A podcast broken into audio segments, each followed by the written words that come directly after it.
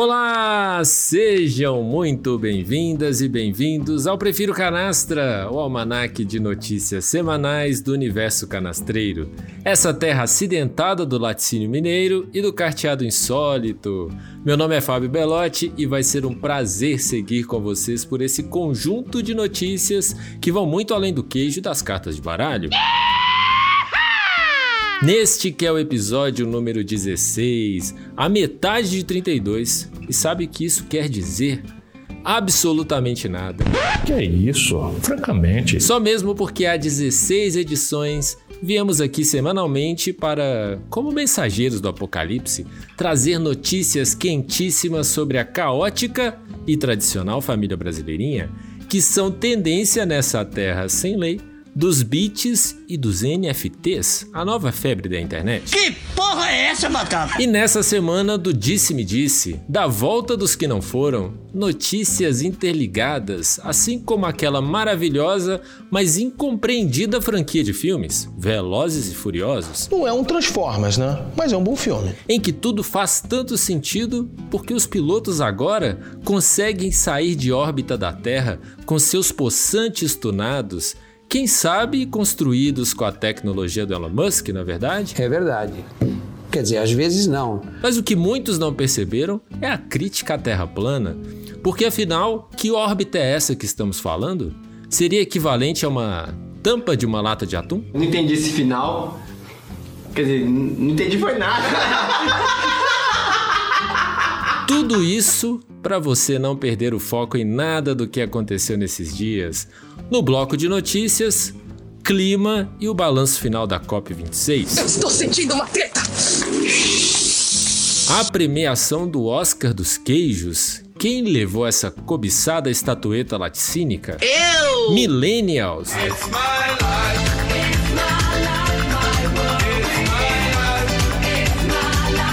Essa geração incompreendida que com um milênio de atraso finalmente percebeu que a meritocracia não existe. E o retorno implacável daquele que nunca foi embora, o vírus maldito. O coronavírus volta a fazer estrago no que está sendo chamado de a quarta onda na Alemanha. E nos quadros, o retorno do queijo no seu chucrute. E o SUS melhor que o sistema de saúde alemão? É isso mesmo? É o quê? E no café com pão de queijo, seguimos atualizando nossas fruições culturais. Oh, aí eu pus moral, viu? E uma notícia extra para abrir essa edição.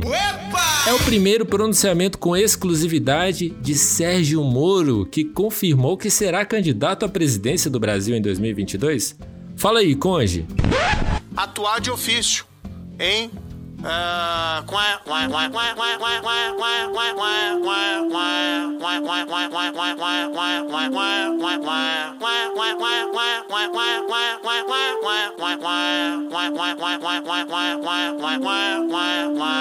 E para mais, muito mais canastrices, segue a gente aí mesmo no Spotify ou na sua plataforma preferida. E se você gosta desse desarranjo arranjado aqui, nos indique para aquele seu amigo, amiga, viralize o Prefiro Canastra pelo WhatsApp nos grupos de família, que será pelo menos melhor do que as fake news. E também nós estamos nas redes sociais, arroba Prefiro Canastra no Twitter e no Instagram. E este é o resumo do episódio gravado no dia 14 de novembro. Socorro, o ano está acabando de 2021. Chega mais! One more time.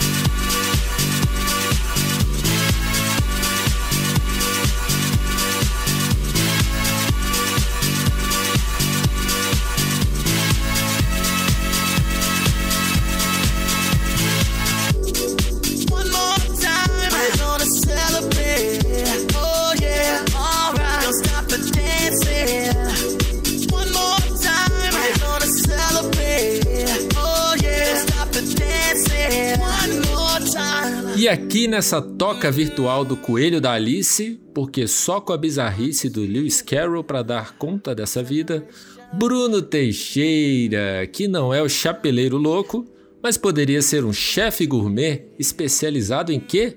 Em miojo da turma da Mônica.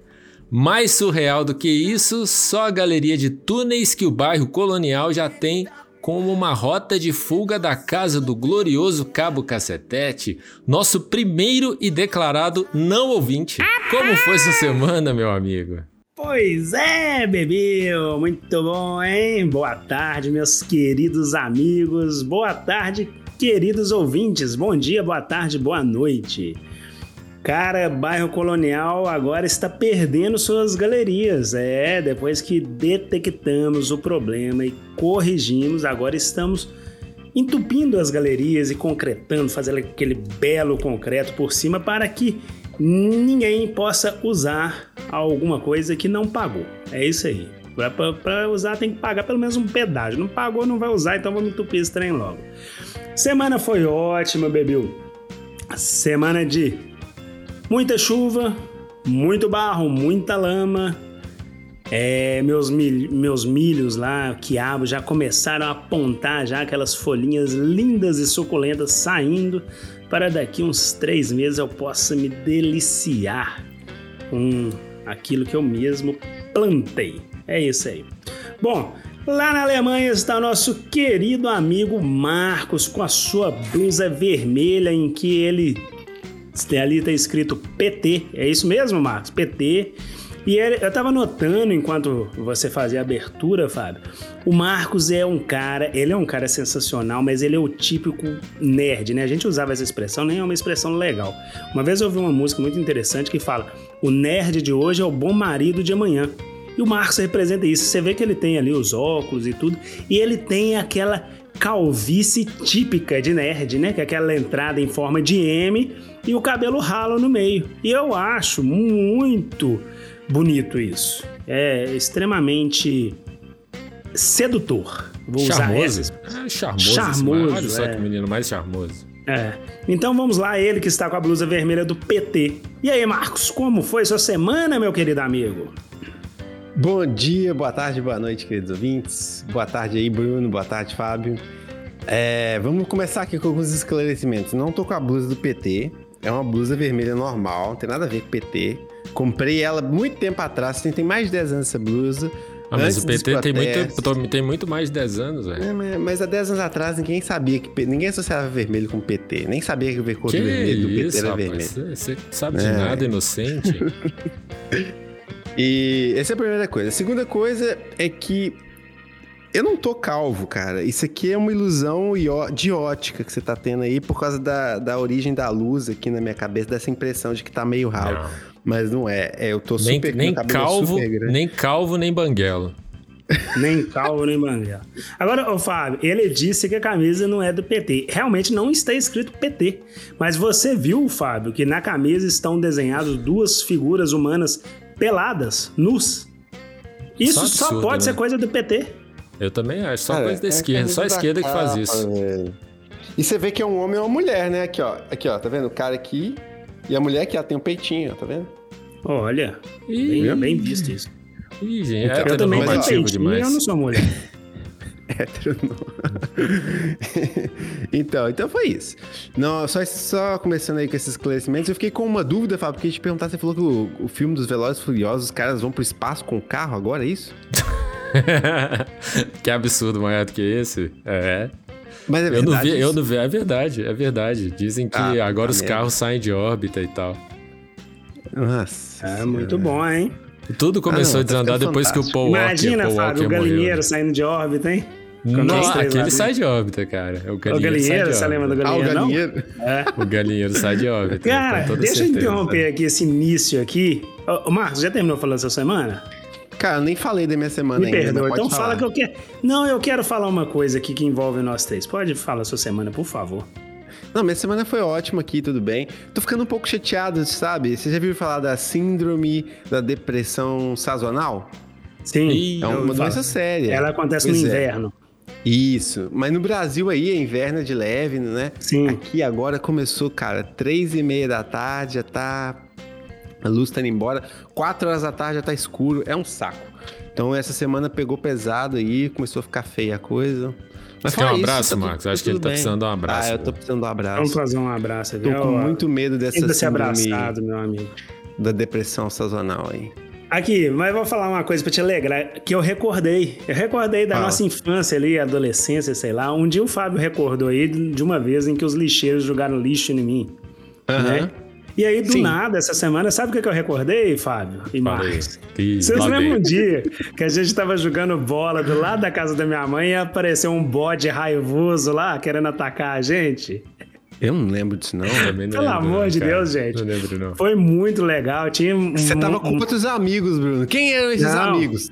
Eram com Não era vocês. gente. Vocês subiram no barranco. Eu lembro que o Fábio subiu num pedacinho de barranco com outro amigo em comum nosso. E os dois ficaram abraçadinhos pra não cair. E o bode tentando escalar o barranco pra Eu não pegar. fiquei abraçado com ninguém, velho. Olha só, começou Cara, a você não difamação. lembra de... Como que vocês não lembram? Foi tão legal esse dia. Aí eu Ainda encontrei mais com abraçado vizinho. com quem, né? Por esses dias, tava conversando com ele sobre isso. Ele me lembrou. A gente tava jogando bola, apareceu esse bode ra- raivoso lá, querendo dar chifrada e todo mundo saiu correndo. Eu acho que eu não saí correndo, não, porque eu não tenho medo de animais, né? Ah, eu, lembro, eu lembro de você como se fosse hoje, Marcos.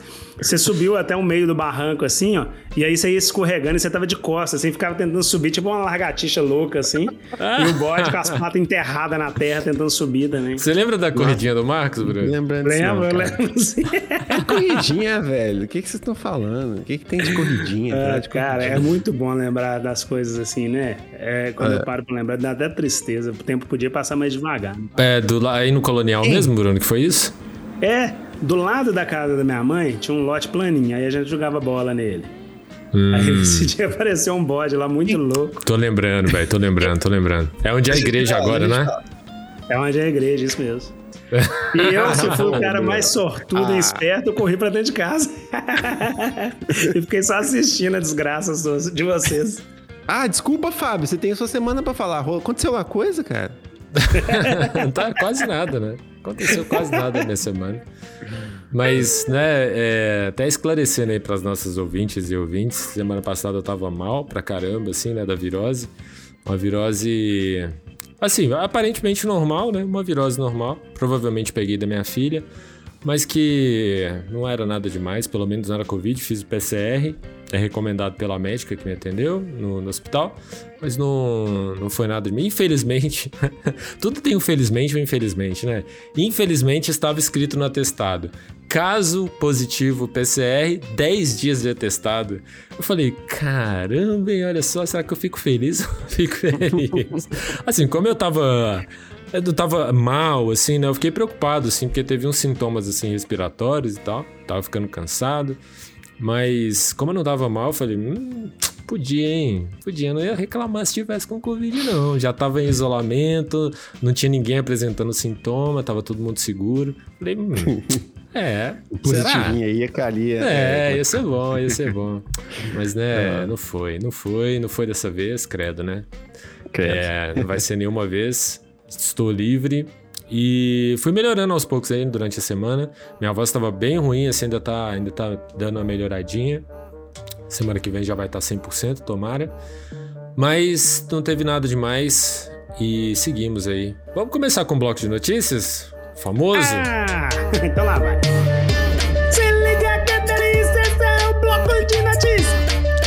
É o nosso bloco de notícias. Então vamos ver se o Marcos fala pouco mesmo. Vai ser o primeiro a falar hoje sobre fechamento aí da, da COP26, o balanço geral, Marcos. Como é que foi esse balanço geral? Ó, tudo bem, então. Vou, vou lá, cronometra aí. COP26. A COP26 termina hoje, né? Termina no final da semana, na verdade, na sexta-feira. E a gente tá tendo um, um extra time aí, né? Uma. Como é que fala? Morte súbita, né? Em português, que a gente fala no jogo. Onde o pessoal tá decidindo algumas coisas. Tá de- alinhando alguns detalhes ainda no documento final do- do- da COP, né? Então, o que eu vou trazer aqui é só uma visão geral, assim, do que, que a COP tentou alcançar e alguns entraves e algumas coisas que aconteceram, vamos dizer assim, é, mais importantes no evento. Então, a meta dessa COP era manter viva o compromisso que foi, que foi feito em Paris em 2015 de limitar o aquecimento global a 1,5 graus Celsius até o final desse século, que é o valor recomendado pelo IPCC. Né? Nós já aumentamos um grau né, em relação ao período pré-revolução industrial e a, a gente está tentando manter esse aumento até 1,5. Porque passando disso, a gente vai ter muitos problemas como inundações, seca, é, alagamento de, de, de, de cidades costeiras e de ilhas e etc e tal, né? No entanto, uma projeção do Climate Action Tracker, que é um site que, que, que olha né, a direção, a, o, o- que avalia a quantidade de emissões de, de CO2 e compara com as trajetórias possíveis, mostra que o mundo está caminhando para um aquecimento de 2,4 graus acima dos níveis pré-industriais. Ou seja, a gente está fora da trajetória. Se a gente manter o, o- o- vivendo do jeito que a gente vive, nós vamos bater 2 graus e meio, né? Então, o objetivo dessa COP era manter esses compromissos. Foram feitos compromissos e tudo mais, mas algumas coisas estão atrapalhando, né? Uma delas, por exemplo, é o mecanismo de perdas e danos que as nações ilhas e em desenvolvimento estão tentando fazer com que as nações ricas se comprometam, que é um mecanismo que faz com que, as pessoas, com que os países ricos paguem pelas perdas e danos causados pelas mudanças climáticas nos países pobres, que hoje, em 2000 e- até 2030, podem chegar de 400 bilhões a 580 bilhões por ano em países em desenvolvimento, ou seja, é muito dinheiro, né? E para finalizar essas negociações, o problema que está acontecendo é que agora, como eu disse, eles estão no finalzinho ali acertando os detalhes.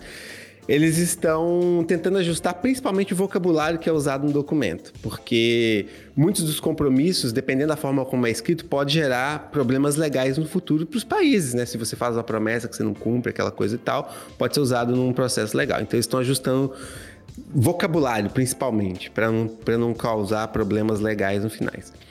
É, um comentário só final, então, em relação a isso, a COP26, ela, assim, foi um pouco decepcionante para quem para quem estava esperando mais dela, mas é aquele é aquela, aquela coisa que a gente sempre fala, né? O clima é um bem comum, é um bem de todos. Então é difícil achar uma pessoa que está afim de pagar por uma coisa que beneficia a outras, né? Ou beneficia ao, ao, ao bem comum. Principalmente quando as pessoas ou os países têm impactos diferentes, né? Países sofrem mais do que outros, então os que sofrem mais têm mais interesse do que os que sofrem menos e aquela, e aquela coisa, né? Então é isso. Resumo da Copa é mais ou menos esse. Vamos ver como é que vai sair esse documento aí quando eles terminarem finalmente de, de ajustar os detalhes aí do, do vocabulário que é usado. Torcer para os países tomarem ação, né? Porque só escrever e falar que vai fazer não adianta muita coisa também, né? Muito bom, Marcos. É, do que é discutido, né? É o velho problema coletivo do que é meu, é seu, é do Bruno, é do coletivo, É. são dos países, mas ao mesmo tempo não é de ninguém, né? Isso. Tem um nome para isso, chama tragédia, tragédia dos comuns. É. Tudo que é bem comum é, é sujeito a isso, né? Enfim, mas com as tragédias que a gente vê acontecendo de fato, né, por conta do, das mudanças climáticas, espero também que se tome jeito, né, que os países comecem a administrar melhor essas promessas. É isso. Sim, Tem uma senhor. notícia também que vai no mesmo caminho, que uma notícia do El Espectador, que é um jornal da Colômbia, um bom jornal, por sinal, da Colômbia. Um grupo de cientistas analisou os dados da temperatura aí, Marcos, dos últimos 24 mil anos e como tem sido sua evolução neste período de tempo. Após várias análises, esses especialistas conseguiram mostrar que o aquecimento global atingiu um nível sem precedentes, entre aspas, citados porque realmente não tem referência nenhuma em que eles possam, possam se basear. E isso foi um resultado da ação humana, obviamente. Para chegar a essa conclusão, é, esses especialistas que pertencem à Universidade do Arizona, nos Estados Unidos, reconstruíram mapas das temperaturas globais da Era do Gelo, que terminou há cerca de 10 mil anos em intervalos de 200 anos. Isso é muita coisa, né? Se a gente pegar, por exemplo, os últimos 30 anos, a gente tem mudanças muito severas assim no, no- no clima do, do planeta. Os resultados foram publicados na revista Nature. Para simplificar, os cientistas criaram mapas de temperatura do passado, analisaram a progressão e chegaram a essa conclusão que é lastimável, né? Enfim, acabamos com o planeta. Duvido que seja reversível num período de tempo largo, né? Por isso essas promessas que a gente vê reverberadas durante a COP e precisam ter, precisam ser discutidas, mesmo que não sejam cumpridas. Eu acho que a gente trazendo isso à tona e discutindo já é muito importante. É, é, assim, né? É até reversível, mas sei lá, se existe uma inteligência por trás disso, escolheu enviar um meteoro para dizimar os dinossauros, essa inteligência deve estar completamente arrependida agora. Já tá cheio de, de, de razões aí pra morrer de medo do futuro. E eu tenho aqui também sobre a COP26 uma notícia do El País que fala, vamos falar novamente da Tichai Suruí. Tichai Suruí, uma indígena é, brasileira, foi destaque na COP26 e ela relatou que está sofrendo ameaças. Disse Tichai Suruí, abre aspas, vivo sobre clima de ameaça desde que me conheço por gente. A jovem indígena de 24 anos, que foi citada no último programa por sua fala na abertura da COP26, em que criticou duramente o governo federal brasileiro, afirma que virou alvo de mensagens de ódio após seu discurso. Ela que foi a primeira indígena a discursar em uma conferência do clima, do clima Incrível, né, gente? Isso. Ela cobrou agilidade no enfrentamento das mudanças climáticas. É, abre aspas. Os povos indígenas estão na linha de frente da emergência climática, por isso devemos estar no centro das decisões que acontecem aqui. Fecha aspas. Concordo plenamente com ela. Segundo a jovem, após o seu discurso, ela foi abordada por um homem que fazia parte da delegação brasileira na COP26 e disse a ela para não falar mal do Brasil. Bom, no dia seguinte, ela foi indiretamente criticada pelo presidente em, um, em uma declaração, e daí começou uma enxurrada de mensagens de ódio em suas redes sociais. Só que Tichai Suruí já está acostumado com isso, infelizmente, né? Ela é filha de um cacique indígena e ela já conhece o preço da militância. Diz que a família já viveu escoltada pela Força Nacional durante um tempo devido à ameaça de madeireiros. E nós sabemos, né, gente, que indígena e mesmo os não indígenas que lutam pela natureza, pelos povos originários, são sempre, são sempre alvos aqui no Brasil. Né? A Dorothy o Chico Mendes são exemplos disso. Bom, retornando à matéria, Tichai Suruí criticou a COP26, disse que concorda em parte com, com a Greta, disse que no Brasil acontecem desmatamentos para a criação de gados que são exportados para a Europa.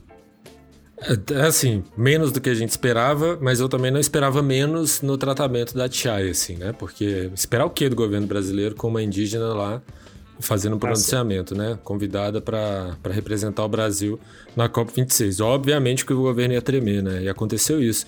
E ela fala bem, assim. Eu acho que a militância tem um preço, né? Ela tem um preço e para os indígenas o custo é altíssimo.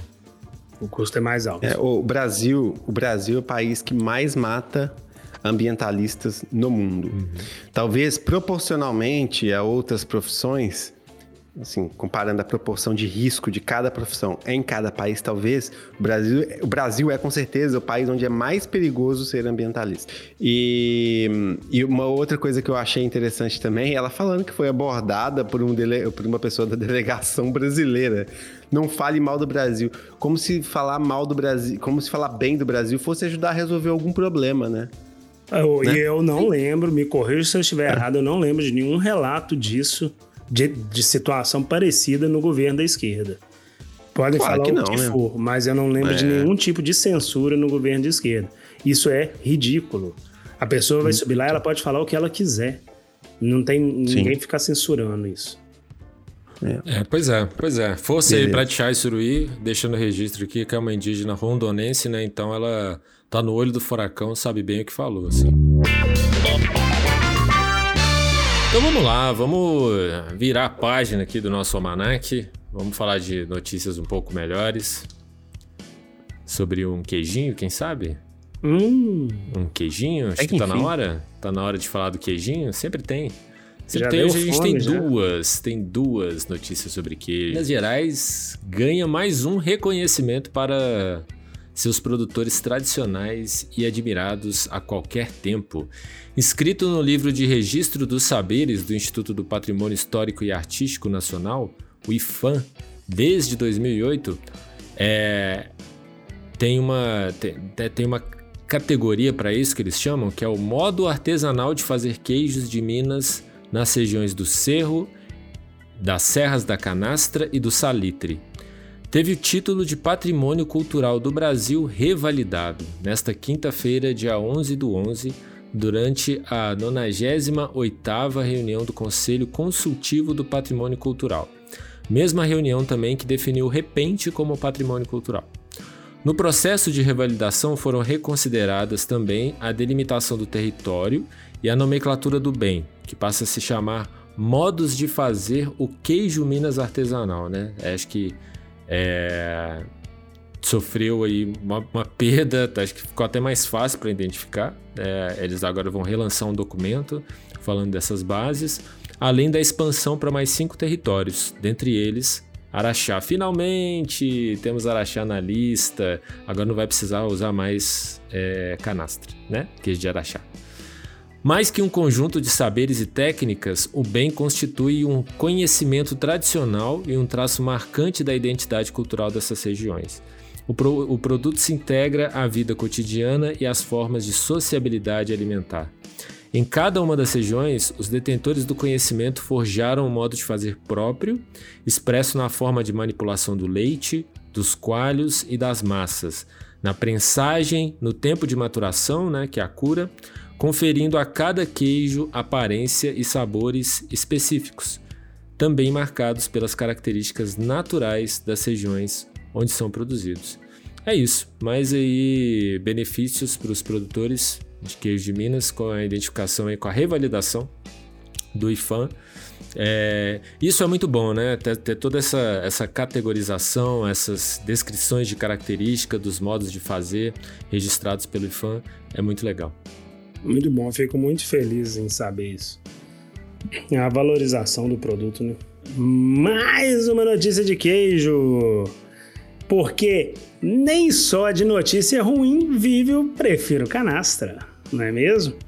A notícia que eu trago é do UOL e ela diz que Brasil chega atrasado no Oscar do queijo, dá a volta por cima e fica com ouro. O título é um pouco tendencioso, mas vamos lá. O que, que, que, aconteceu, gente? Por questões burocráticas alfandegárias, os queijos brasileiros chegaram atrasados na 33ª edição do World, World Cheese Hour Gostou da pronúncia, Marcos? Nossa. Ficou excelente, Bruno. Uma espécie de Oscar do queijo. Ainda assim, 40 exemplares do Brasil foram avaliados em caráter especial. E sabe qual foi o resultado, galerinha? 14 medalhas entre ouro, prata e bronze. Ouro foram dois: o catarinense Vale do Texto e o mineiro Serra das Antas, tipo Reblochon. Eu não sei como é que pronuncia isso, me perdoe os queijeiros. Não sei não. Ah, Nem é. eu. O mineiro. É reblochon. É isso, é, é, tipo um queijo amanteigado, né? Que é, isso uma... mesmo. Tem, ele é tem aquela casquinha e por dentro ele é macio, né? Isso, isso. Ele é de bueno brandão. Ele tem textura amanteigada, com sabor suave, frutado que lembra nozes. Olha aí, gente, parece hum. que nozes e queijo combinam muito, né? Porque vira e mexe a gente tá falando aqui de queijo com castanha, queijo de castanha, queijo de nozes. Bom, é essa delícia aí da queijaria Serra das Antas, semi-mole e de casca lavada, custa bagatela de mais ou menos 100 reais o quilo. E tem uma coisa, viu, gente?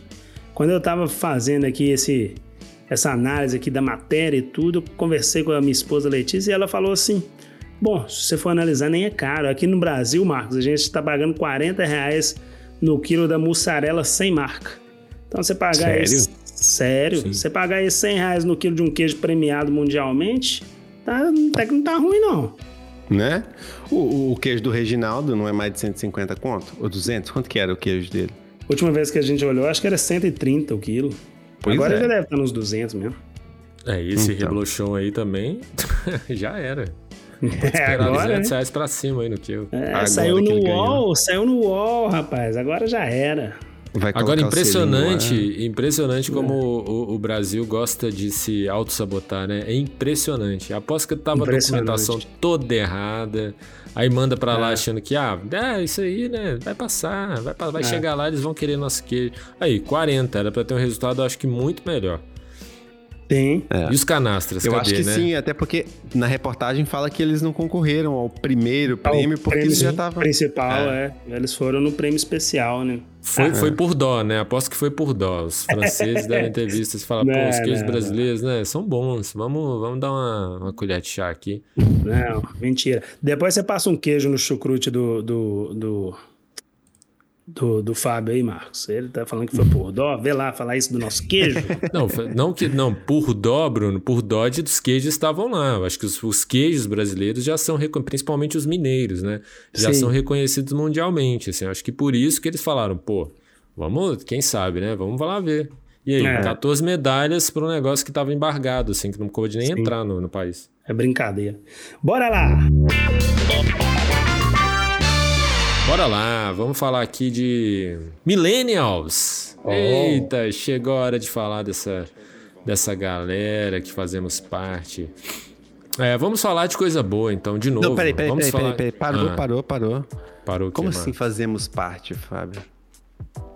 Nós somos Millennials. Você não sabia disso, não? Claro amigo? que não, cara. Eu também fiquei Ah, um vou pouco te assim. apresentar, então. Eu fiquei Vou até uma, também fiquei então, tá? milênios, que eu, que eu entendo é quem nasceu de 1 de janeiro de 2000 pra cá. Exato, Não, é a galera amigo, de não tem 20 anos nada, agora. aqui. Não, isso é geração Y, amigo. Vocês estão completamente enganados. Vamos Sério? lá. Prestem atenção na vai, matéria, já que vocês não leram, né? É. É, o El País entrevistou a jornalista estadunidense Annie Ellen Patterson, que ficou muito famosa em 2017 no BuzzFeed, porque teve um artigo que ela publi- publicou baixado 7 milhões de vezes só na língua inglesa, fora as interações pós, porque o artigo foi traduzido para outras línguas. E que o texto. E, e que texto é esse? O título dele é Como os Millennials se tornaram a geração do burnout. A gente brinca muito com esse termo é, e nunca explicamos por aqui. Acho que vocês, inclusive, não sabem, né? Pelo jeito.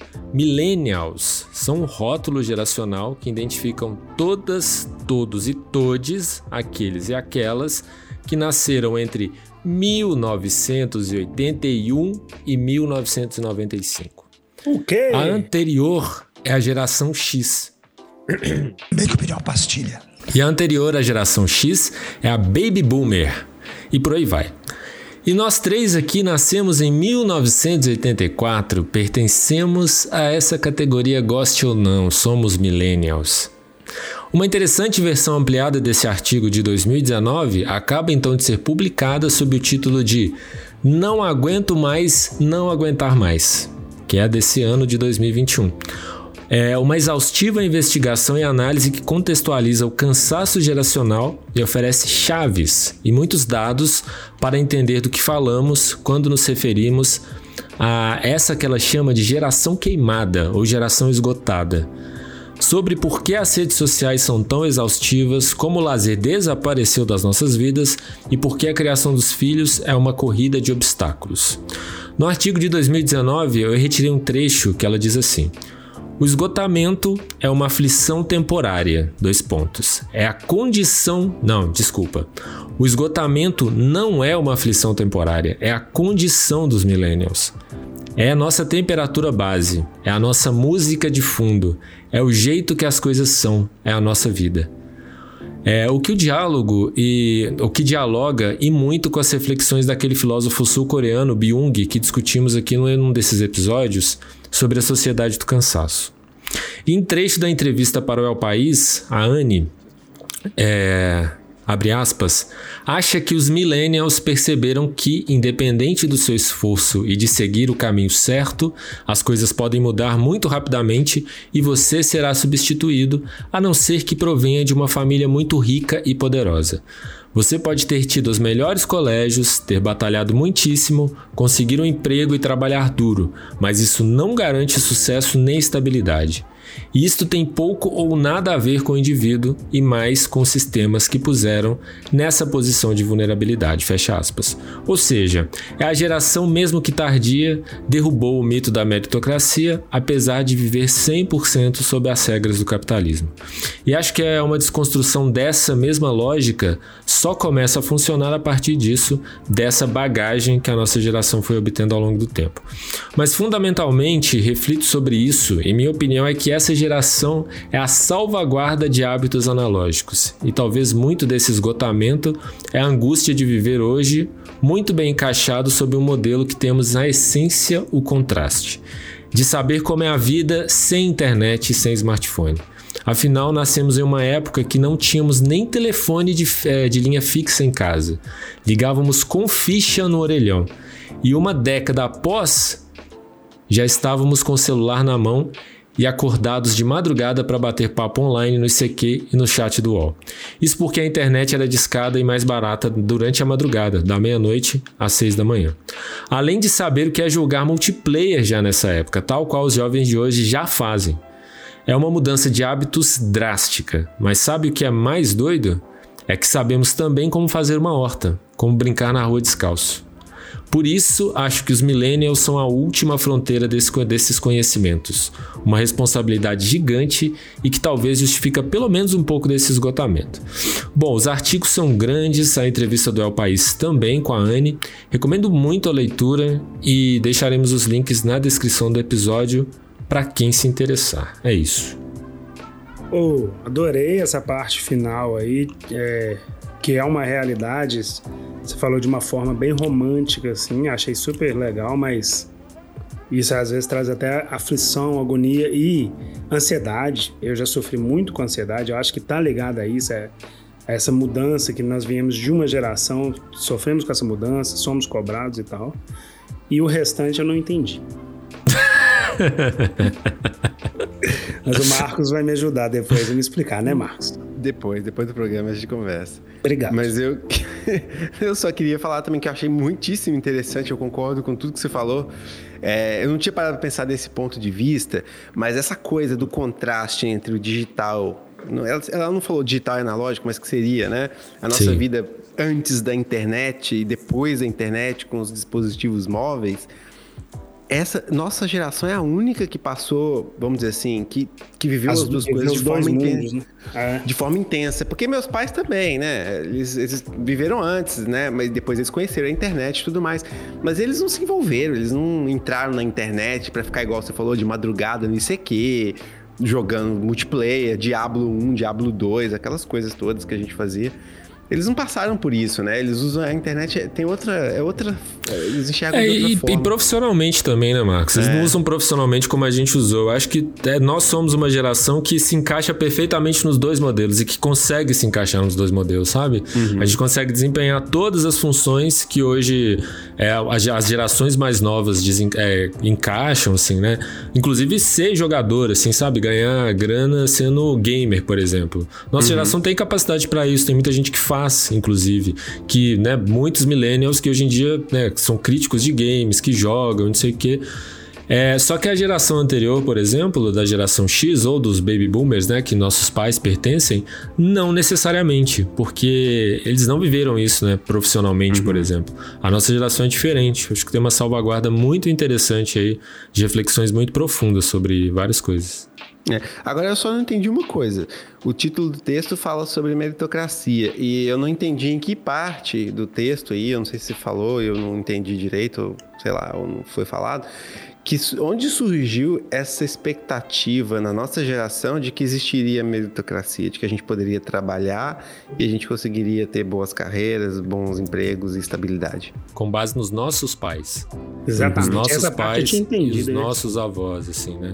A gente viveu e cresceu sob essa expectativa até existir essa ruptura de a gente é, ainda tem isso, né, da nossa geração, da gente ver que é possível nos autogerir, que a gente não precisa estar vinculado a alguém nos pagando, a uma empresa nos pagando, a a gente tem, tem essa capacidade de sermos empreendedores, de nos autogerir, e isso gerou muito angústia, porque é, além disso existe também a responsabilidade de de conseguir capital. E esse capital é o conhecimento, né? De correr atrás disso o tempo todo.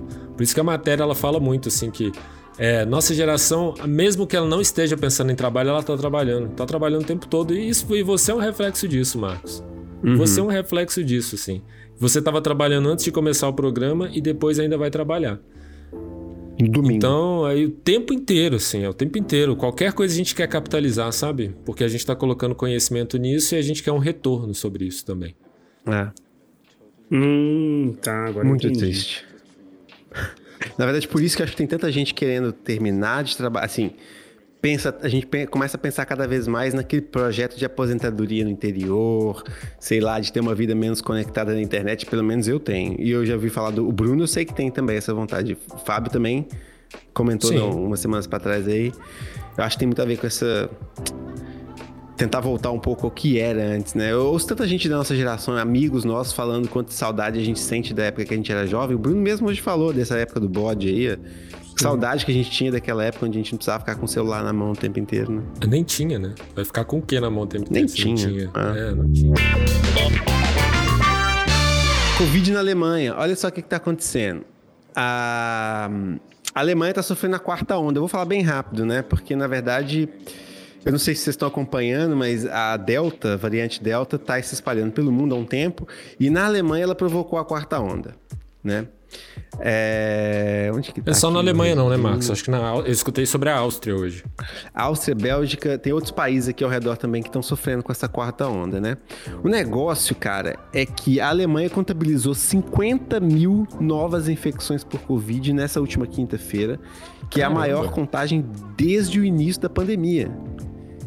Velho, antes de ter vacina, antes de, de tudo, eh, foi a maior contaminação assim, novas infecções por Covid desde a quinta-feira. E olha que agora os centros de, de teste que estavam na rua aqui, grátis, já fecharam. A maioria deles fechou. Então, menos gente testando. Ou seja, realmente está espalhando muito. É, aqui na Alemanha, a, a velocidade das imunizações diminuiu bastante. Só 67% da população tomou as duas doses da vacina. Eles não estão conseguindo vacinar mais gente. Tem muita gente que não quer tomar vacina. E essas pessoas que não estão tomando a vacina, elas têm, elas eh, se representam de 4 a 5 vezes o número, assim, é um Desculpa. É, os hospitali- as hospitalizações de não vacinados são 4 a 5 vezes maior do que a de vacinados. Ou seja, quem não está se vacinando tem uma chance muito maior, 400 a 500% maior, mais chance de se hospitalizar. Aí, essa reportagem que eu trouxe aqui, que eu, de onde eu tirei essas informações, a reportagem do DW, citou cinco razões pelos quais essa quarta onda está chegando e está batendo tão forte aqui. A primeira delas é a redução da imunidade, né? Que a gente já falou várias vezes no programa, principalmente nos primeiros programas que a gente falava mais de Covid, que a imunidade dessas vacinas RNA, pelo menos, elas têm uma durabilidade ali de aproximadamente seis meses. Depois de um tempo, elas caem bastante, né? Até de, por volta de 30%, 40% a proteção. Então, a queda da imunidade está fazendo com que as pessoas se adoeçam de novo. Apesar de que a gente sabe que as pessoas, mesmo depois que tem uma queda de imunidade, ficam doentes, tem uma chance, continuam tendo uma menor chance de ir para o hospital e continuam tendo uma menor chance de morrer. Né? A outra, o outro fator foram as restrições, que diminuíram aqui drasticamente. Então, em relação ao que estava acontecendo no ano passado, por exemplo, nessa época do ano, tá tudo aberto, cara. Eu mesmo essa semana fui no cinema, que acabei não contando, mas eu fui no cinema essa semana assistir aquele filme de Eternals, sabe? Aqueles Eternos do, da Marvel. Pois é. Assisti aqui no cinema, tá assim, tá normal, cara. Tá todo mundo vivendo a vida como se nada tivesse acontecido. A única diferença são as máscaras. Todo mundo usando máscara para andar nos lugares, para andar no transporte público, para entrar dentro do lugar fechado. Mas assim, você sentou no lugar fechado, que seja um restaurante ou cinema, você pode tirar a máscara. Então, assim, tá meio que vida, vida que segue com máscara, máscara para inglês ver. Então, é, diminui muito as restrições. A variante Delta, como eu já falei, ela é mais infecciosa, então isso é um dos outros fatores, ela está espalhando muito mais rápido. Tem o efeito sazonal, porque a gente sabe que nessa época agora é, as pessoas começam a ficar em lugares fechados com mais frequência, né? Não tem como ficar na rua, tá frio, eu comentei com vocês agora no começo, né? Quatro e meia já tá escuro e tá frio pra danar, já começou a ficar bem frio. Então tem que ficar em lugar fechado quando você sai. E, por último, dizem que essa variante Delta adora o frio. Então ela se prolifera com maior facilidade na época de frio. Ou a, a outra Covid, né? A, co- a Covid alfa, né? A primeira também já gostava mais do frio, mas parece que a Delta se dá melhor ainda do que ela no frio. Então essas são as cinco principais razões. É, e é isso, cara. Parece que não vai ter fim a pandemia de Covid. E a coisa tá feia.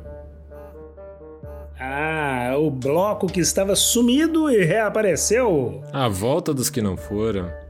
Se liga! Vou fazer no ritmo e devagar para que possam entender. O brasileiro tem virtudes, esse é o queijo do seu chucrute. Ah, entendi. Ah, agora eu entendi! Agora eu saquei! Agora todas as peças se encaixaram! Então vamos falar do queijo no seu chucrute, que é um quadro que a gente costumava fazer aqui no passado com mais frequência, onde eu falava do que das coisas que eu achava que o Brasil fazia melhor que a Alemanha, né? Comparando aqui um pouco ah, os dois países, né? E, e hoje eu vou falar um pouco sobre o, o sistema de saúde na Alemanha e como funciona aqui. E vamos tentar fazer uma comparação com o que acontece no Brasil. Eu não sei se é um queijo no seu chucrute ou um chucrute no seu queijo. Depois que a gente conversar aqui, a gente decide. É o gol da Alemanha! E quem que é, quem que é melhor? Eu acho que cada sistema tem as suas vantagens e desvantagens. Então vamos lá. Sistema de saúde na Alemanha é um dos sistemas de saúde mais antigos do mundo. Ele, ele funciona desde 1880, tá? E aqui na Alemanha não existe SUS, não existe um sistema único de saúde, como por exemplo na Inglaterra tem, no Brasil, onde você tem um, um sistema que, que cobre toda a população, independente se você contribui para aquele sistema ou não, né? Então, por, esse mesmo fato de não existir plano de saúde, assim, global, né? Um, não plano de saúde, desculpa, um sistema de saúde universal, é, aqui na Alemanha é obrigatório, por lei, que toda pessoa tenha um seguro saúde. É obrigatório por lei. Para você ficar aqui, morar, estrangeiro ou nacional, você tem que ter um seguro saúde. Então, se você não puder arcar com os custos do plano de saúde, o governo cobre esses custos por meio de seguro-desemprego ou do auxílio social. Mas isso, obviamente, para quem é daqui, né? Se você vem de fora, você não tem esses benefícios. Então, você tem que dar um jeito de, de pagar um plano de saúde para você, né? É, e como estrangeiro, se você não tiver esse plano, você não entra na Alemanha. Se você não tiver um plano de saúde. Para quem paga o plano de saúde deles aqui, que é, é, esse sistema deles aí, que é um, que é um seguro saúde. Não, eu vou voltar, Fábio.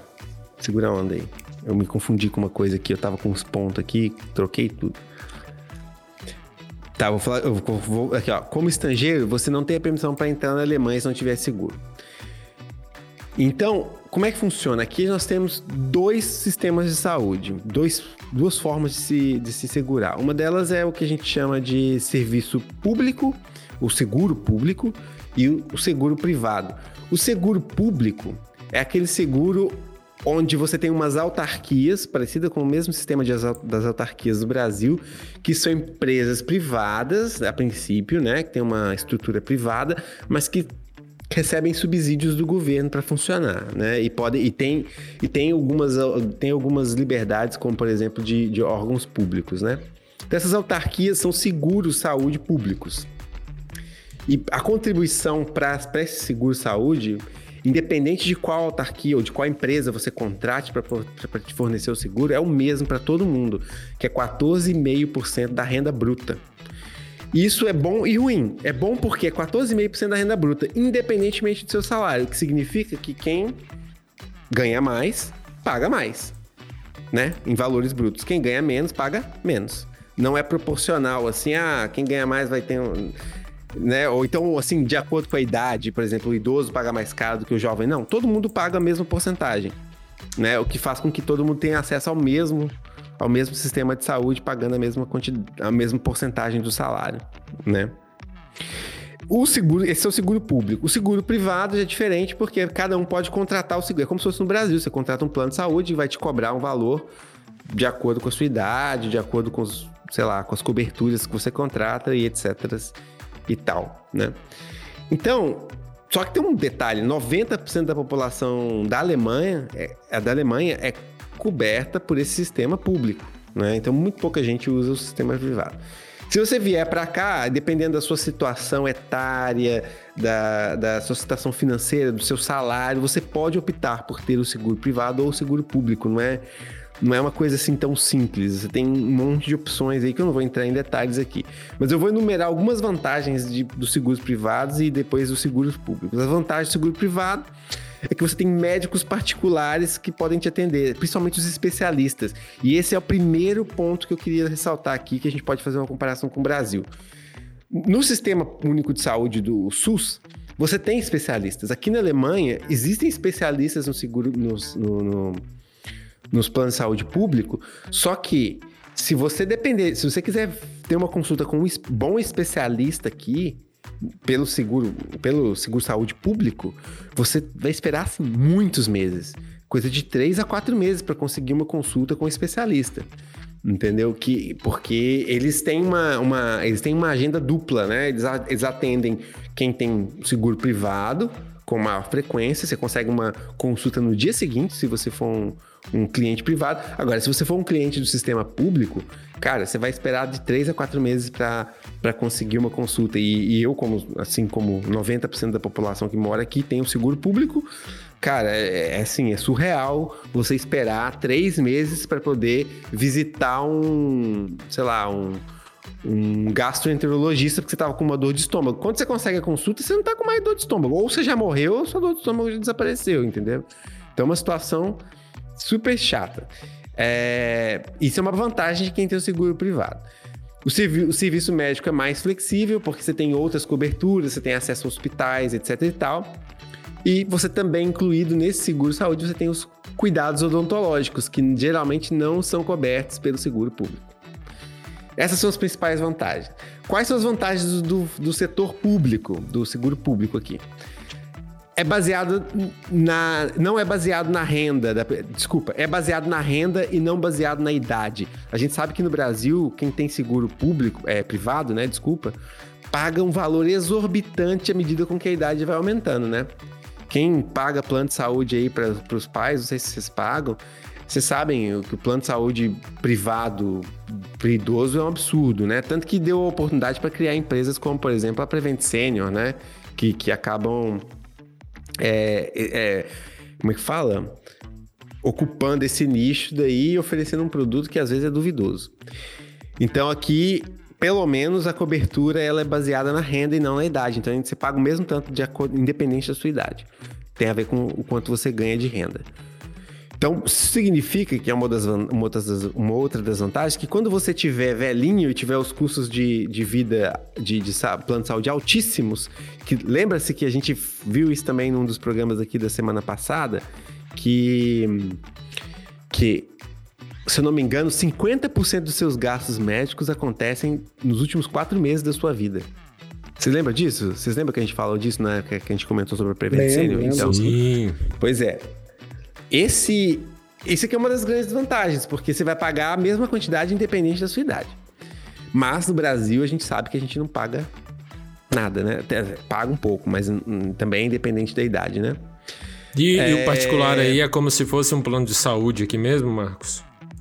É como se fosse um plano de saúde. Tem outras Você modalidades. Sabe qual é o preço? É, então, funciona, funciona, eu não, depende, depende da sua idade, depende do que você contrata. Mas você acabou é, de falar você... que não é na, na, da idade? Não, não depende o, da idade. O privado. Ah, o sim, então, eu tô perguntando do privado. O privado é pela idade, o público é, é baseado na renda. Tá, entendi. Então, privado é por idade. Ok. Isso. E você tem a média, assim, por exemplo, para uma pessoa da nossa idade, quanto custa? Não, mas pode variar. Vai, olha só, o público varia de, de 90 a. sei lá. Privado, né, Marcos? A 800 euros por mês, dependendo do seu salário. Caramba! Ui! É. Esse é o público, tá? O privado pode privado, ser mais. Cara? Ah, o público. Esse é o público. Você tá falando do 14,5%. É. Isso. Só que tem um limite que é 800 euros por mês. Ah, Se entendi. você ganhar mais de 67 mil euros, uma coisa assim. Não, mas é... excelente, né, cara? Não, tipo assim, é, é muito interessante também, fala a verdade. É, é pelo assim. Não, eu falo assim, acesso pra a se manter, porque a pessoa que ganha ali mais 67 mil euros por mês, ela pode pagar 800 euros É. Hã? Não, é por mês, não, é por ano. por ano. Ah, mas aí o sistema então não presta, né? Cara, Porque não se funciona. mantém, não tem como não. É, então, é por isso que eu falei que é uma autarquia. É um, é, tem empresa privada, que é um seguro, mas ela com certeza ganha subsídio do governo pra funcionar. Uhum. Senão eles não conseguem se bancar, não. Com esses valores fixos, né? E Pensa, entra naquilo que você falou, né? Quando você vai fazer o exame, você já tá morto, né? É. Muitas vezes, assim. Eu vou falar, cara, eu, nossa, eu já esperei médico aqui. Eu, ou eu marquei um- uma consulta, um raio-x aqui esses dias. Eu, eu vou, mar- marquei para dia 2 de dezembro. Eu marquei, sei lá, semana passada, velho. Nós temos três semanas já. Eu vou ficar mais de um mês e meio esperando para fazer um raio-x, entendeu? Porque é, é uma loucura. Sabe o que, que você pode fazer, público. Marcos? Tem uma solução pra você. Você Fala. pode amanhã, pega todas as espe- especialidades médicas e já marca pra daqui a três meses, entendeu?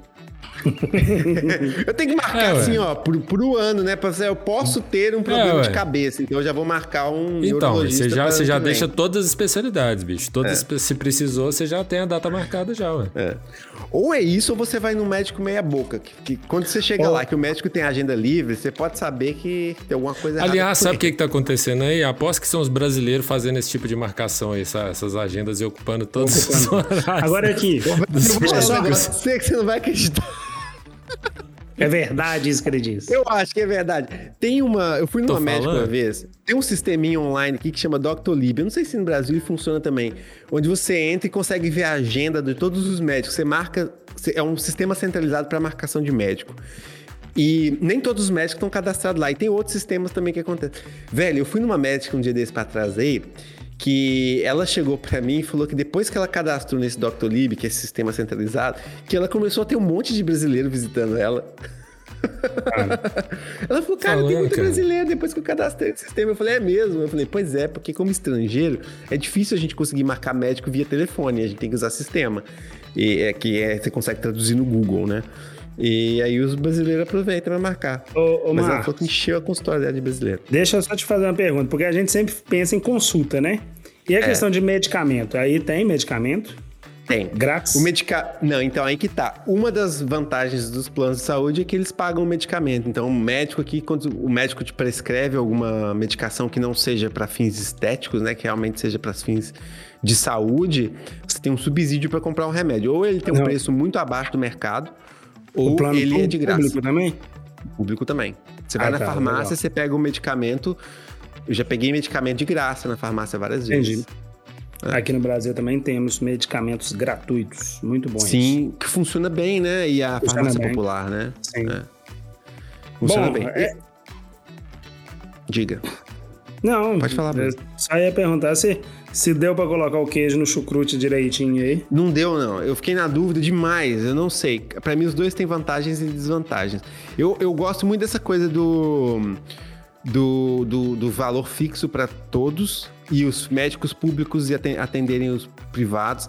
Mas eu não gosto, por exemplo, dessa. Eu acho que é uma injustiça os médicos reservarem agenda para clientes do setor privado e, e você tem que esperar sobrar. três, quatro meses pra poder fazer uma consulta no público. né? Agora, realmente, a questão da porcentagem ser fixa de acordo com o que você recebe é muito bom, né, cara? É, porque uma pessoa idosa não tem condições de pagar um plano de saúde caríssimo Sim. quando ela tá idosa, né? Agora, depois que você sai do sistema público, você pode optar pelo público ou pelo privado. Só que depois de, se, por, exemplo, você fica no público por muito tempo, no privado por muito tempo, se você quiser optar para voltar pro público depois que você já tiver idoso, as empresas não são obrigadas a te aceitar mais, entendeu? Hum, que interessante, né? Porque você não contribuiu, né? É, então, assim, é, quanto mais cedo você entrar no sistema, melhor. Quando você vem para a Alemanha depois de uma certa idade, pode ser que as empresas não, não queiram te aceitar. Elas não são obrigadas, depois dos 35 anos, a te aceitar. E você tem que arrumar um emprego aqui na Alemanha, que, que, onde, onde ter o seguro saúde público é obrigatório. Aí você consegue entrar no sistema de saúde deles. Senão, você tem que ficar no privado e aí você vai pagar o olho da cara. Vamos aqui virar mais uma página e vamos para o nosso próximo e último bloco, Bruno Teixeira.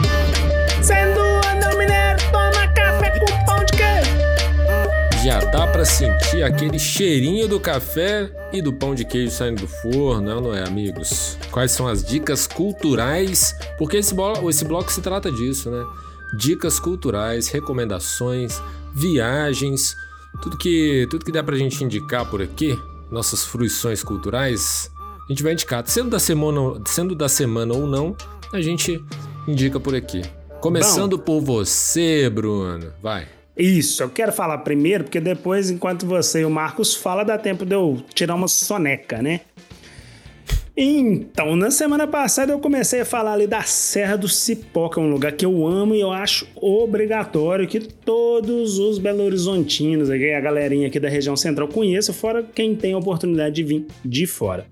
É, eu nomeei como parte de cima e parte de baixo. Letícia me xingou até porque tá errado, mas que se dane, eu criei isso na minha cabeça. E para mim, gente, é assim, ó. Passou ali de Lagoa Santa para frente, é tudo Serra do Cipó, tá?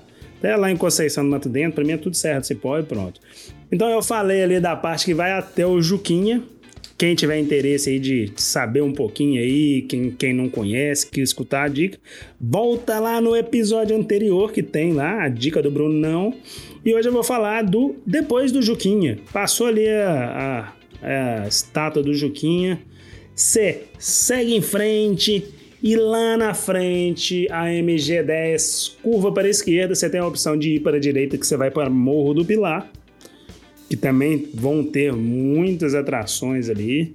É, mas hoje eu vou falar quando você vai para a esquerda, sentido Conceição do Mato Dentro, e você chega lá seguindo pela Cordilheira do Espinhaço, ainda, ainda na Cordilheira do Espinhaço, você vai ter o Parque Municipal do Tabuleiro, que fica no, distrito, no município de Tabuleiro, e lá você tem a segunda maior queda d'água do Brasil, que chama-se Cachoeira do Tabuleiro, famosíssima, tá aí. É, sempre que a gente joga cachoeira aí no Google, aí ela vem como símbolo de cachoeira, ela é a casca danta, né? Sempre dividindo. Casca danta do nosso querido Canastra, Serra da Canastra. Elas estão sempre ali dividindo o pódio mineiro de cachoeiras, são usadas em logo e tudo mais. Bom, é, na Cachoeira do Tabuleiro, você chegando no parque lá, galera, paga uma taxinha para entrar, deve ser hoje aí 10, 15, sei lá, 20 reais. É, você tem a opção de ir na parte de baixo da cachoeira, que é a parte que tem um poço de banho. E é uma caminhada mais curta, uma caminhada de 3 km, 3 km para ir, 3 km voltar. Uma caminhada mais simples. E aí nessa parte de baixo você enxerga a bela queda da cachoeira, tem a opção do poço para tomar banho e vale super a pena. E você tem a opção de ir na parte de cima. A parte de cima tem como também você sentar ali na água, só que a água é mais rasa, você não consegue dar braçada, não consegue nadar, mas você tem uma vista assim sensacional, porém você tem que andar 8 quilômetros, 8 quilômetros para ir, 8 quilômetros para voltar. É bem puxado, né? Uhum. E é também como você está indo para a parte de cima da cachoeira, é mais pesada a trilha, você está subindo. É... Então, Você assim, foi vale na parte de cima ou na parte de baixo, Bruno? Eu já fui nas duas partes. Olha, o que eu ainda não. Caramba, hein?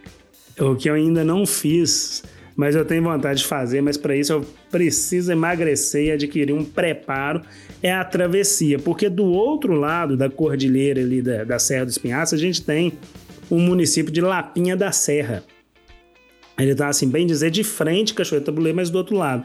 E aí são 27 quilômetros de caminhada. E aí nós já tem.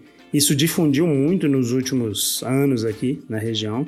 Então tem muita empresa que presta esse serviço de guia aí para travessia.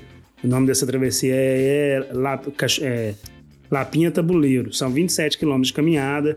Você anda, anda, anda, dorme na barraca, na trilha aí, dorme lá de noite no meio da serra. Cara, eu acho que deve ser uma vivência assim, deve ser um, um momento fantástico, assim, você poder andar num lugar que você não vai ter carro, que você só vai ver a natureza, que você não tem contato. Cara, você não tem nem contato, você, não, você precisa de resgate, né? Se acontecer alguma coisa, tem que ir de helicóptero te buscar. Então eu acho que assim, deve ser sensacional. Ainda não fiz, mas eu tenho muita vontade de fazer. Vamos combinar essa aí, Bruno. Eu topo fazer essa daí, hein? Bora? Cara, 7 quilômetros? 27 km. quilômetros. O bom desse, Marcos, é que, tipo assim, você não precisa de voltar. A própria empresa, tipo assim, se você embarca lá em Lapinha, eles já te buscam lá em tabuleiro, entendeu? Seria sensacional a gente fazer isso, hein? Pode- Vamos marcar aí para daqui uns três anos, que eu vou começar a tentar. Vou, entrar na dieta agora. Tá, daqui uns tá três marcado, anos, acho que eu já tenho condição de ir. Tá igual as consultas do Marcos lá na Alemanha. É, Então é isso, Tá galera. Quem tiver interesse, está um pouco mais distante, tá aí uns 200, 250 ca- quilômetros aqui da, de BH. Tá bem mais distante que a Serra do Cipó, mas é um ícone, né, a Cachoeira do Tabuleiro. Então vale a pena, viu, galera? Vá lá. E agora tá bacana, tipo assim, a gente tem que tomar cuidado com... é, Nossa, esqueci, Chuvas. Fábio. Quando chove lá Período na de cabeceira... É, tromba d'água. tromba d'água. tomar cuidado com isso. Mas agora tá bacana porque a cachoeira tá cheia, né? Porque no período da seca, infelizmente, ela tá ficando só um filetinho de água. Então quem quiser ir agora vai assim se deliciar. É isso aí. Essa foi minha Boa, recomendação. Bruno. Boa, boa. Boa mesmo. Tá. Eu nunca conhe... eu não conhecia essa cachoeira, cara. Ela é Eu também não conheço, bonita, né? Também não Sim, conheço, não. e é- vale a pena, galera? Vai lá, Marcos. Legal. Sua dica cultural. Já, já até sei, é os Eternos. É, eu- exatamente. Vou recomendar. Foi o que eu fiz essa semana. E eu, eu gostei bastante do filme. Eu, eu vi, assim, que a nota dele não tá, assim, muito alta no IMDB. Tem algumas críticas aqui, umas críticas ali. Mas eu gostei do filme. É, é- é Hollywood, né? Marvel, aquela coisa toda. Não tem, assim, uma, uma grande lição de moral. Mas eu, sabe o que eu mais gostei no filme? Que eu acho que é uma tendência não só nesses filmes da Marvel. A representatividade, sabe? Não tem mais super, só super-herói branco, americano, de olho verde, azul, loiro, ou, né, aquela coisa tudo. E, assim, você ter o negro ou o latino bandido, aquela coisa toda. Então, é bem, assim, o grupo é bem heterogêneo. Tem, é, você tem pessoas negras, você tem um asiático, acho que, se eu não me engano, dá, dá pra falar que ela é protagonista do filme, ela é uma asiática, né? Ou pelo menos uma americana é, com descendência asiática. E hum, você tem homossexuais, você tem, você tem você tem pessoa com deficiência auditiva no, no grupo dos, dos Eternos. Então, assim, é muito interessante ver toda essa representatividade. Então, eu acho que vale a pena dar força pra esse tipo de coisa. Quem puder ir no cinema, vai lá e ver. O filme é, é legal, apesar de tudo, né? Apesar de tudo, não. É um filme bacana, super-herói. Vai, vai, vai ter um monte de, de, de sequência aí. Vocês- Quem gosta disso tem que ir assistir, é obrigatório. Mas mesmo pra quem não gosta, vale a pena ver como o cinema tá mudando. Essa que é a minha recomendação. Legal, legal. Tô, tô Muito curioso pra assistir os bom. Eternos. Tô curioso pra assistir, mas pela direção, assim, que é da Chloe Zoé, né? Gostaria de ver quais as características que ela conseguiu imprimir num filme desse tamanho, né? É, o filme é gigante e Não, não só desse tamanho em termos de, de Ah, duração, né? sim, de- um filme de- desse de tamanho, pro- hollywoodiano, super-heróis, essa proporção toda que hoje em dia tem. né? Cara, eu vou te falar, eu não consegui perceber, assim, falar, ah, ela é uma diretora diferente do resto. Pra mim é um, é um filme bem Marvel mesmo, assim, não tem nada que você falar. Ah, mas ele precisa ser bem Marvel, É. né? Senão... Não tem nada assim que você falar, nossa, que coisa diferente. Não, é Marvel. Super-herói. Gente voando, dando soco, soltando raio pelo olho. é isso, né? Assiste Esquadrão Suicida, já deixei a dica aqui. Esquadrão Suicida é diferentão. Então, vamos lá pra minha para minha dica cultural. Essa semana é, eu assisti uma série, assisti ela inteira, uma série da HBO. Quem tiver HBO aí é o é para mim um dos melhores aplicativos hoje em dia, além de ser barato aqui no Brasil, ainda está barato. Então, você não tem, aproveita. aí. não tô ganhando nada da HBO, mas realmente o conteúdo é muito bom, assim, as séries são excelentes. E aí eu assisti uma série que já fui indicado para assistir há um tempo por um amigo do Rio, que se chama Search Party, que é tipo equipe de busca, né, Marcos? Acho que na, na, na tradução assim. Que fala exatamente sobre os millennials, assim. Por isso que eu quis trazer essa série hoje, porque os protagonistas são dessa geração, assim. Eles começam a série com uns 20 e poucos anos e rotulados pela classe média norte-americana, né? São representantes ricos, é, não dá nem para chamar bem. Alguns são de classe média, outros são ricos mesmo. E você vê os desdobramentos, assim, né? O que se passa na cabeça daqueles jovens, assim. São quatro jovens, mas é focado mais na Doris Sif, que é, que é uma atriz descendente de afegão, afegãos. E no, na série também ela faz esse papel. É, então é bem interessante, assim, né? Mas ela não. Em nenhum momento ela sofre nenhum tipo de preconceito em relação a isso. Ela também é rotulada como millennial, tá ali com aquelas angústias, com sem saber o que fazer da vida, sabe? Tendo aqueles burnouts, aqueles apagões, e é muito caricatural, assim. São situações que a gente vive, a gente racha de rir às vezes, porque é exatamente isso. Só que quem vai achando que é uma série de comédia se engana completamente, porque é uma série que ela te provoca várias quebras de expectativa, assim, principalmente em termos de gênero e em termos de narrativa. Porque você começa achando que é uma coisa, mas não é. Assim, não vai com a expectativa que você vai ver uma série de humor, porque não é disso que se trata, assim, é de uma outra coisa. Tem várias quebras. Cada temporada, são quatro temporadas até agora, já está confirmada a quinta. Cada, cada temporada eles tentam imprimir um ritmo diferente em termos de gênero para a série. Começa com um tom de humor negro, com suspense e terror. Depois vai para uma vai desencadeando outras coisas super interessantes. Mas a premissa é de que a Dory Sif, né, que tá lá cheia das angústias, sentindo meio vazia, é, né, cheia de conflitos, assim, principalmente com o namorado que ela tem, que também é um desses quatro, assim, dos, dos principais da série.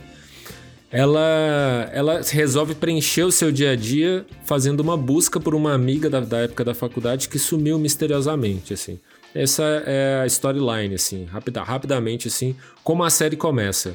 Mas é muito diferente, cara. Ponto de partida pro, pro fim da quarta temporada, assim.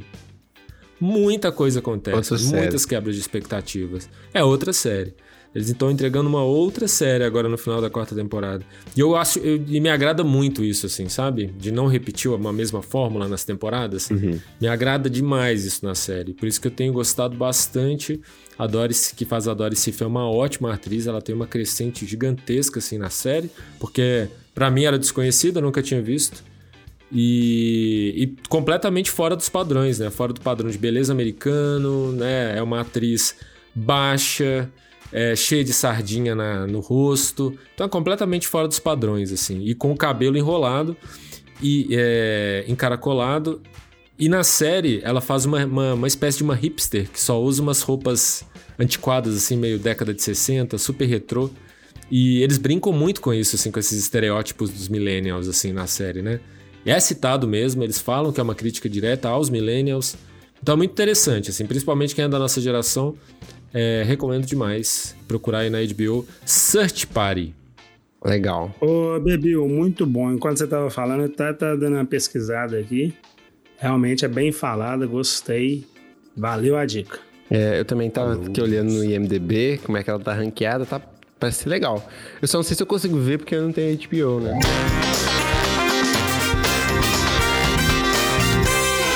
Então vamos passar a régua aqui, meus amigos. Acabamos mais um programa. Temos mais um programa finalizado, nosso 16, partindo aí daqui a pouco pro vigésimo. Mas como que as pessoas que gostam de nos ouvir semanalmente podem fazer para ajudar este humilde projeto? Marcos Paulo Pedrosa Alves esteve aqui.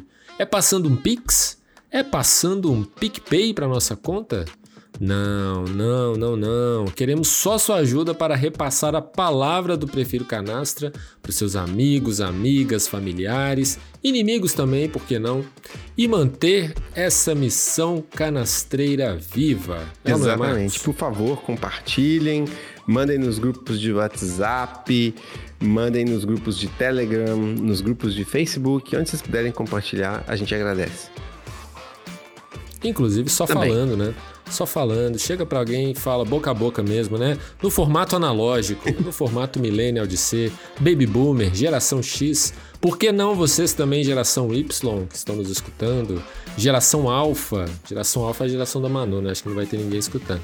Mas, enfim, se puder também ser no boca a boca, fala aí que conheceu Prefiro Canastra. Pergunta o que, que prefere sobre queijo. Fala que nós preferimos canastra. Quem sabe seus amigos aí também vão e amigas vão preferir canastra também, não é, Bruno Teixeira?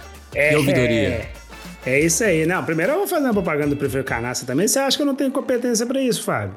Faça lá. Querido ouvinte, você que gosta de escutar aqui, eu prefiro Canastra, que acha, assim como nós achamos esse canal de informação sensacional e que não tem vergonha de compartilhar coisas horrendas, compartilhe no status do WhatsApp. Eu já vi que o status do WhatsApp dá muito retorno quando eu compartilho, É mesmo? viu, galera? Então é isso. Sim, então você aí que não tem medo de ser vaiado, coloque lá. Prefiro Canastra, peça para nos seguir, nos acompanhar, escutar lá o nosso episódio 00, onde nos apresentamos, né? E que possa também acompanhar a evolução lá naquele episódio 00 em que estava todo mundo tímido, sem coragem para falar e o quanto evoluímos até aqui. Então é isso, e agora eu vou falar da ouvidoria do queijo. A ouvidoria do queijo tá chegando, hein, Fábio? Tá chegando Tá o dia já. chegando, Já apertem os temos várias. É, Apertem o cinto que esse episódio vai ser histórico. Vai bombar! E é isso aí, ouvidoria do queijo, galera, é o dia, é o canalzinho de contato. Vocês vão mandar lá uma crítica, uma sugestão, uma pergunta, qualquer coisa para o prefirocanastra@gmail.com e nós vamos separar um programa inteiro para isso, para ler, responder e dar toda a atenção a você, querido ouvinte. Muito bem, seu Bruno, é isso mesmo.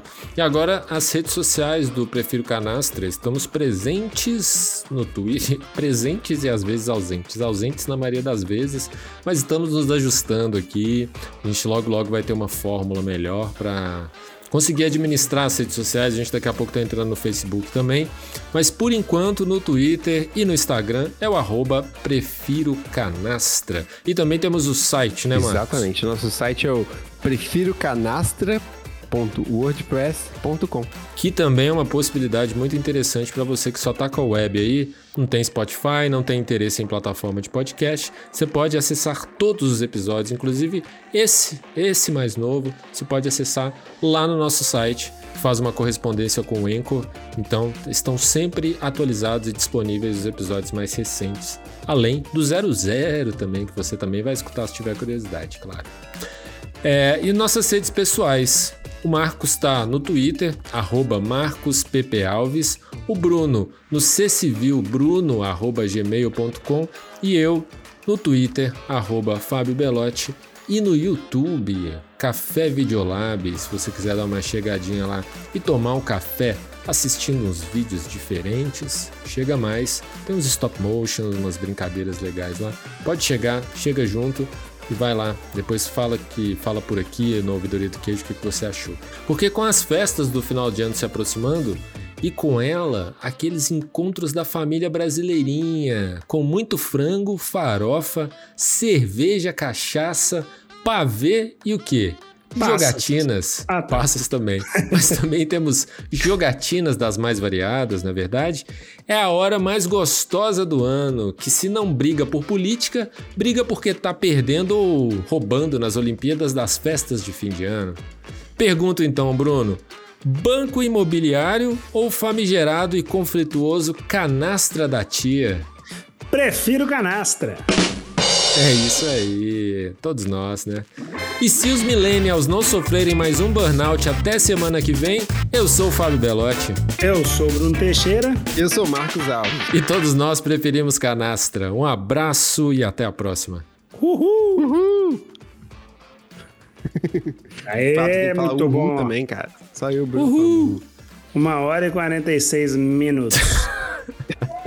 Apenas isso. Até, até alguém gritou aí no fundo, acho que foi a Letícia, né? Já tem duas horas.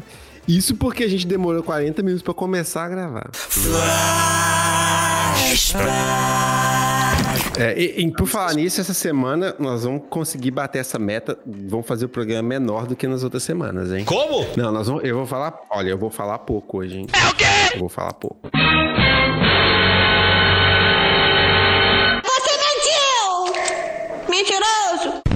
Muito bom. Sentimos sua falta, Fábio.